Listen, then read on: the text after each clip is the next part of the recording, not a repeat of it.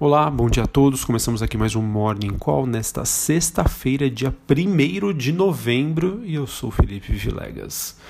Bom, os ativos de risco, é, olhando uma visão assim, geral, né? operam com um leve viés positivo após um dia bastante negativo ontem. Né? Mas olhando aqui para as principais bolsas na Europa e o S&P futuro, temos aí baixas discretas e alguns mercados operando entre altas e baixas.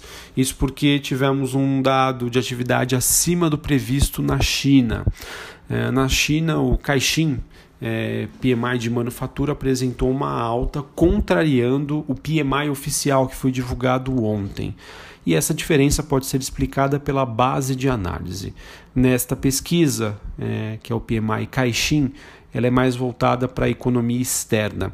E a antecipação de exportações para tentar evitar novas tarifas pode ser um vetor que tem ajudado este indicador. Tá? Só para falar em termos de números, o PMI Caixinha acabou tendo um avanço inesperado de 51,4 para 51,7 ante uma estimativa de recuo de que o índice pudesse ir para 51 pontos e acaba contrastando com o PMI oficial que ontem frustrou as expectativas do mercado e acabou pressionando aí todas as bolsas mundo afora. Falando também sobre o PMI do, do Reino Unido, lembrando que sempre que eu falo aqui PMI é um indicador de atividade, seja industrial, de serviços, ou seja, é um termômetro para a gente saber como que, está, como que são os níveis de atividades globais. Bom, então o PMI do Reino Unido também teve uma subida inesperada no mês de outubro, embora permaneça ainda na zona de contração, ou seja, inferior a 50 pontos. A 50, 50 pontos, perdão, é a linha d'água. Acima disso indica uma evolução né? Abaixo disso indica uma contração. Sobre as commodities, o minério de ferro sobe nesta manhã, reduzindo assim a perda semanal. Então podemos considerar um movimento técnico, que a gente chama de realização de lucros. E os metais avançam em Londres. Sobre o petróleo, a commodity tem a primeira alta em cinco dias, também um movimento técnico de correção. Bom, todas as atenções hoje estão voltadas para os dados de emprego nos Estados Unidos, o famoso payroll. Acredito que, como a barreira para uma possível alta dos juros dos Estados Unidos é relativamente grande, apenas uma combinação muito forte de criação de vagas de empregos e uma alta do salário seria capaz de fazer preços hoje no mercado, né? ou seja, uma surpresa altista deste indicador. 9 e meia da manhã será a hora de divulgação, então taxa de desemprego esperado em 3,6%. Uh, variação na folha de pagamento, que é o payroll, uma estimativa de 85 mil, levando em consideração que o dado anterior veio de 136. Né?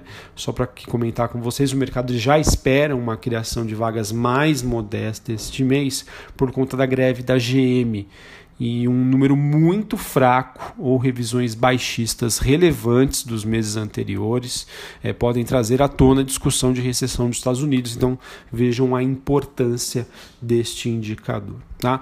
Uma combinação morna de criação de vagas de emprego, acredito eu, dentro do esperado, é, pode trazer aí um, acho que na minha opinião poderia ser um melhor cenário para o mercado, pois traria um ambiente que alguns analistas chamam de God, Godlocks, tá? que é para ativos de risco. Godlocks seria um termo que significa uma economia é, morna, sustentada por um crescimento econômico moderado, com inflação baixa e permitindo assim uma política monetária favorável ao mercado ok?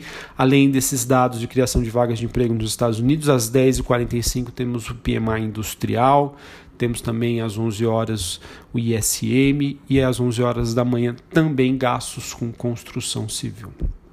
No Brasil, a agenda deve se focar nos dados de produção industrial, esperada para ser divulgada às 9 horas da manhã, uma estimativa de crescimento de 1,5%, levando em consideração que o dado anterior apresentou uma queda de 2,3 na comparação anual.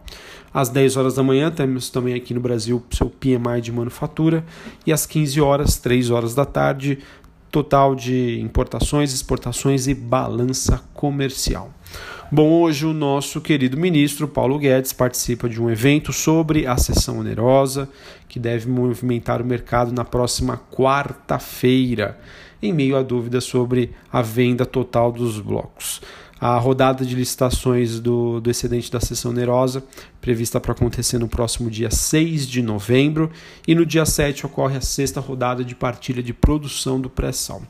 A desistência de gigantes como a BP e a Total é, da participação desse leilão reforçaram essa preocupação ainda minoritária do setor, de que a ANP pode não vender os quatro blocos e recolher o valor estimado hoje em torno de 106,5 bilhões de reais, de acordo com a coluna do Anselmo Góes. Bom, é, além disso, dentro do noticiário corporativo, temos o valor trazendo uma reportagem de que com a reforma administrativa, Paulo Guedes estima uma economia de cerca de até 400 bilhões de reais com servidores públicos e o Estado traz que o governo estaria estudando contratar novos servidores públicos pelo regime da CLT. Olha só que novidade, hein? Em que a, a questão da dessa possibilidade de, de, de, permanência no emprego, né, de, de uma, é uma segurança, né, a estabilidade no emprego poderia ser conseguida, adquirida, na verdade, somente após 10 anos. Bom, sobre o noticiário corporativo, temos o Itaú acertando a compra de 100% do capital da ZUP, uma empresa de tecnologia.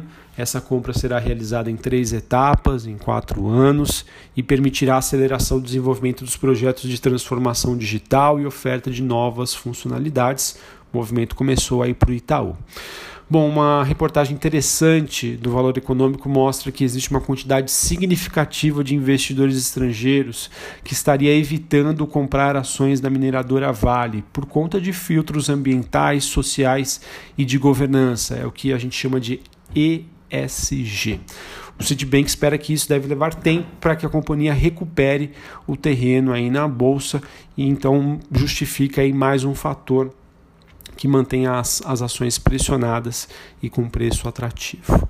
Bom, atenção aqui, uma reportagem do Valor Econômico mostra que a vacância em escritórios de alto padrão, vacância é aquele período em que não existe locatário, né? o prédio fica, entre aspas, vazio, o andar, entre outros. Então, isso a gente chama de vacância, quando um locatário sai até a entrada pra, de outro locatário nesse período que não tem ninguém ali alugando o imóvel, a gente chama de período de vacância. Então, a vacância dos escritórios de alto padrão em São Paulo atingiram o menor nível em seis anos, de acordo com o estado de São Paulo. Bem verdade que o preço médio se manteve estável na comparação com o mesmo período do ano passado. Mas enfim, se o preço se manteve e a demanda aumentou, sinalização de que à frente os preços podem aumentar.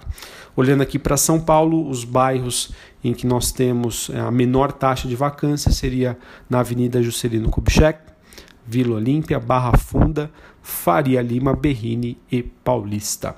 Bom, para falar sobre o noticiário corporativo, hoje que não temos a divulgação de dados de balanço só vai ficar para a semana que vem. Semana que vem a agenda está porrada, muita empresa divulgando o número. Bom, mas em, é, ontem a gente teve a Copasa divulgando um lucro líquido de 193 milhões, Direcional lucro de 26 milhões, a Suzano divulgando uma receita líquida que ficou um pouquinho acima do que era esperado, mesmo assim ela teve um prejuízo na casa dos 3 bi de real. A Ering é, teve um lucro de 64 milhões e a Valide acabou superando a, as estimativas do mercado, com números positivos. Vamos ver se a companhia tem uma reação hoje. Só para pegar aqui os números para vocês, foi um lucro de 31,7, um crescimento de 34%. Era esperado 30 milhões aí de lucro, ou seja, foi um resultado que surpreendeu as estimativas do mercado. Mesmo assim, é, ainda há muita coisa para ser feita para que a companhia se recupere, ela que não vem passando por um bom momento nos últimos meses. Bom, então acho que é isso. Essas são as principais notícias. Hoje um dia mais morno, um dia mais tranquilo, depois é, da super quarta-feira, muitos dados de balanço, enfim, a gente consegue dar uma respirada hoje mas apenas para tomar fôlego, porque semana que vem a temporada de balanços, sessão onerosa, ou seja, tem muita coisa aí para acontecer. Eu espero que você, investidor que me acompanha aqui é, no meu Morning Call aqui via Spotify, seja através uh, do meu canal, seja através do canal da Genial. Fico muito contente. Aos pouquinhos aqui acabo não fazendo isso, mas a gente sempre recebe alguns feedbacks aqui positivos de pessoas que gostam, que me acompanham e isso me deixa muito feliz. Me mostram que a gente está no caminho certo e eu só tenho a agradecer o carinho de todos é, que através das redes sociais acabam se manifestando com opiniões aí positivas para agregar e isso me deixa muito feliz. Uma excelente sexta-feira para vocês, um abraço a todos, um ótimo final de semana e até semana que vem. Valeu!